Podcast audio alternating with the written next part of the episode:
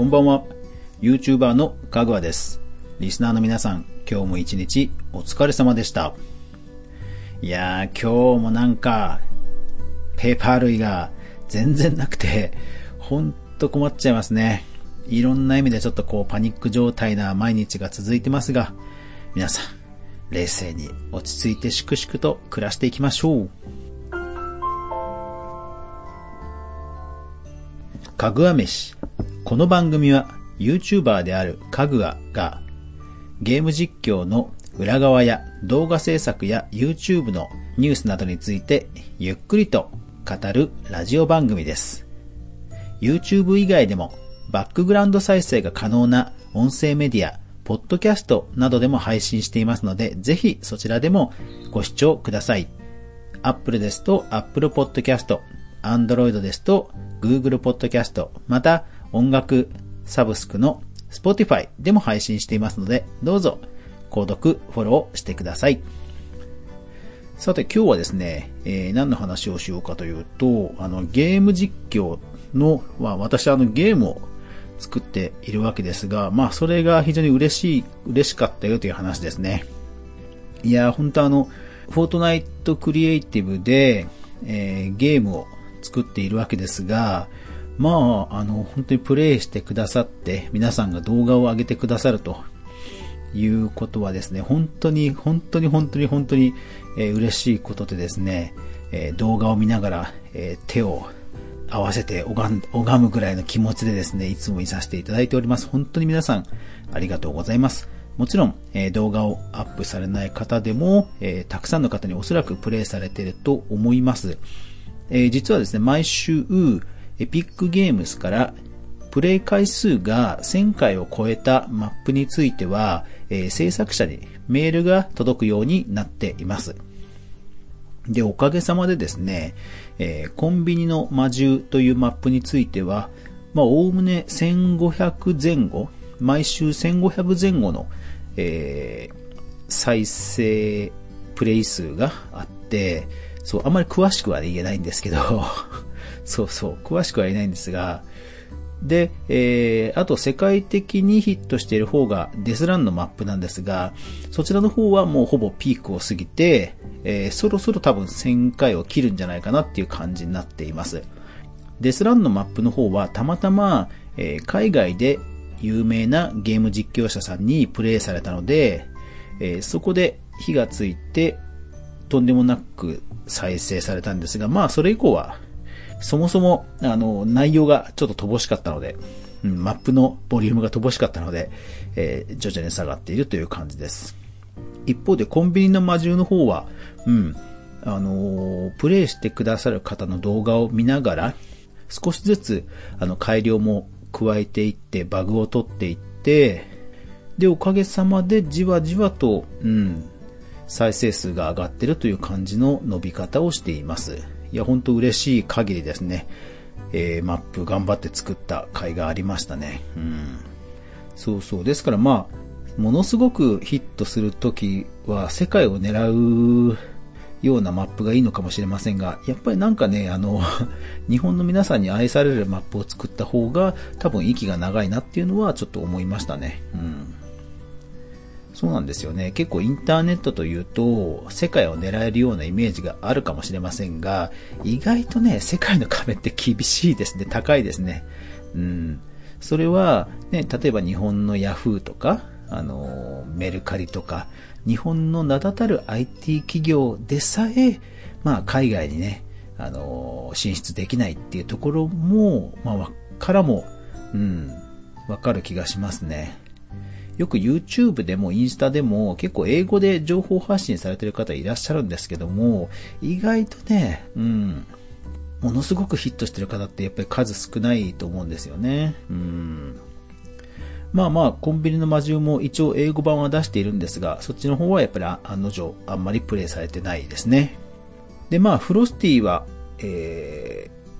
英語と日本語ハイブリッドで出しましたが、まあ、うん、そもそもフロスティのマップはちょっと若干バグもあったりするので、日本でも残念ながらあんまりヒットしていないという感じですね。でもほんとね、プレイしてくださった方は、動画を4つもね、分けて撮ってくださって、うん。まあ、逆にそれだけプレイ時間長く撮っていただいて申し訳なかったなというのはあるんですが、まあまあ、うん。あの、ストーリーをご堪能いただけたようでよかったとほっとしています。で、ゲーム実況の方に、えー、まあ、マップをプレイしていただきますと、まあ、認知が広がるので、より多くの人に、まあ、マップをプレイしてもらえる可能性が高まります。で、そうしますと、まあ、クリエイターサポートといって、えー、皆さんがフォートナイトで課金をした際に、少し、えー、何パーセントか、クリエイターに、えー、報酬が入るという制度にも可能性が広がるので、まあ我々クリエイターとしては、ぜひぜひお願いしたいというのはそういうところになります。まあ本当にあの、応援の一環ということでは、あの、マップをプレイしてくださると、まあそういう意味でも嬉しいということになります。うん。だからまあおすすめのマップとかに選ばれた方とかはすごい、えー、すごいことになっているという話もたまに聞きますが、私は残念ながら、えー、採用されていません。そう。でもこの間、英語で初めてなんかエピックからメール来たんですけど、おついに採用されたかと思ったんですが、うん、採用されませんでしたっていう丁寧なお断りのメールが来てました。うん、残念。次は頑張るぞって感じですね。うん。まあまあ、それでもですね、結構皆さんにプレイしていただけて幸せだなと思うわけです。ゲーム作りなんですが、えー、まあ皆さんのプレイ動画を見させていただいて、まあやっぱり色々思うところ、気づいたところなどがあります。えー、コンビニの魔獣、それから茶色の白熊のフロスティ、まあ両方に言えることなんですが、えー、気づいたことがいくつかあります。えっ、と、まず一つはですね、やっぱりその、ゲーム作る側、本当ね、難しい、バランスが難しいなっていうことですね。どういうことかというと、ゲーム開発者は、要は正解を知ってるわけじゃないですか。こういうルートで行けば脱出できるとか。でも、プレイヤーの方は、それを当然知らない。で、えー、すぐに察しがつく方もいらっしゃれば、そうじゃない方もいらっしゃる。どこに落としどころを見つけるかってね、ほんと難しいですね。うん。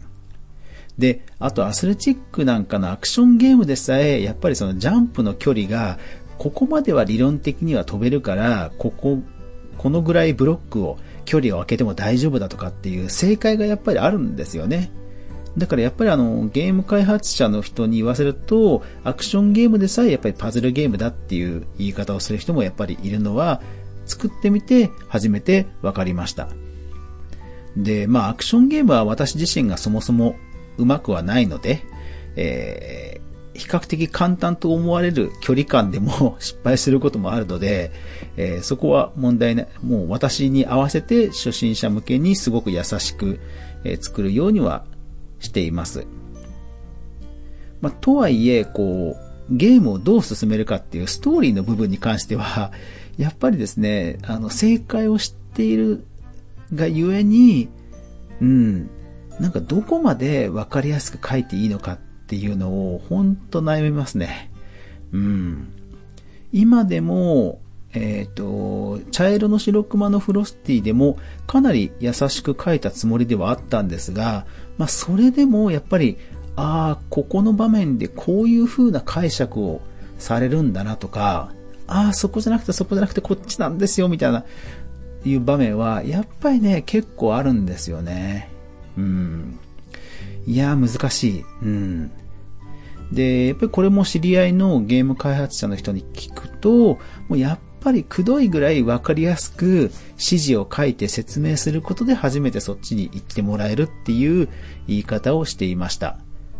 まあそうするとね、かなりこう失礼な言い方に聞こえちゃうかもしれませんが、でも本当に丸々初見だったりすると、やっぱりそうなるのかなっていう気もします。本当にね、僕らが作るマップというのは基本初見ですから、ね、フォートナイト、えー、シーズン1をやった人がシーズン2をやれば、ある程度の容量がわかるのとは違うんですよね。もう全く、えー、初めてなので、本当に一本道に作って、一本道でさえもさらに説明を加えながら、えー、やっていただくと。で、さらに説明も基本的に読まれないんですよね。そう、結構説明も、あのー、自分としては丁寧に書いたつもりでも、結構でスルーされることも分かりました。うん。まあ、これは、ね、あの、多分女性男性でもかなり違う気はします。とはいえ、まあ、うん、意外と読まれないなっていうのは、うん、フォートナイトのマップを作ってみて、初めて分かりましたね。うん。なので、コンビニの魔獣のヘルプシステム、えー、トマトくんを壊すとヒントが現れるっていうあのシステムは実は一番最初には実装していませんでした。うん。もうこれはね、あのうん、つけなきゃまずいと思ったぐらい最初ね、あの自分が想定していたプレイとかけ離れていたので、もうすぐにあれは実装しました。うん。ただ、ヒントくんを作っても、やっぱりヒントくんを、やっぱり見ない方もたくさんいらっしゃるので、うん。いやー、本当に難しいですね。私自身は、えっ、と、ゲームを作るときに、ストーリーにこだわりたいというのがあります。ですからまあ、単純にアスレチックやデスランを作っている分には、多分そういうね、えー、想定外のことってのは多分極力ないと思うんですけども、やっぱりストーリーを重視した自由度の高いものを作れば作るほど多分そういう想定外が生まれちゃうんでしょうね。うん。そう。だからね、多くのアスレチックとかデスランの場合、一本道じゃないですか。で、私が作るゲームは大抵まあ、あのマルチなんですね。特にフロスティの場合は本当マルチなので、あれは本当苦労しましたね。うん。コンビニの魔獣でさえ、いろん、えっ、ー、と、私が想定したルート以外のところルートをね、探される方も結構いらっしゃって、いやー、これはね、ほんと大変だな、オープンマップというのは本当大変だなと思いましたね。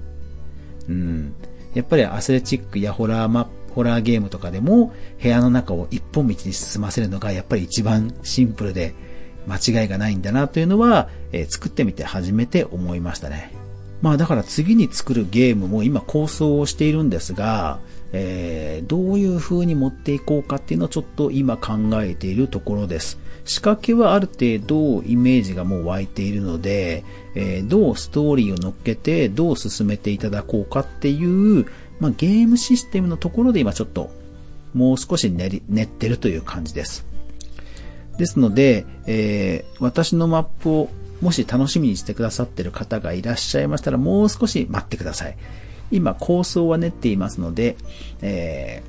ー、全くね、作らない、作る気がなくなったというわけではないので、そこは安心してください。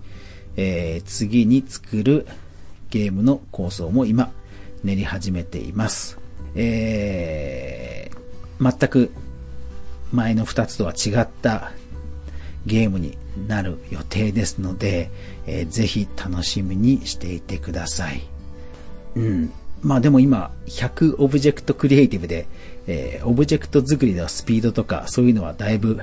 勘を取り戻してきましたので、はい。自分でも面白いものを作りたくてうずうずしていますので、ぜひ楽しみにしていてください。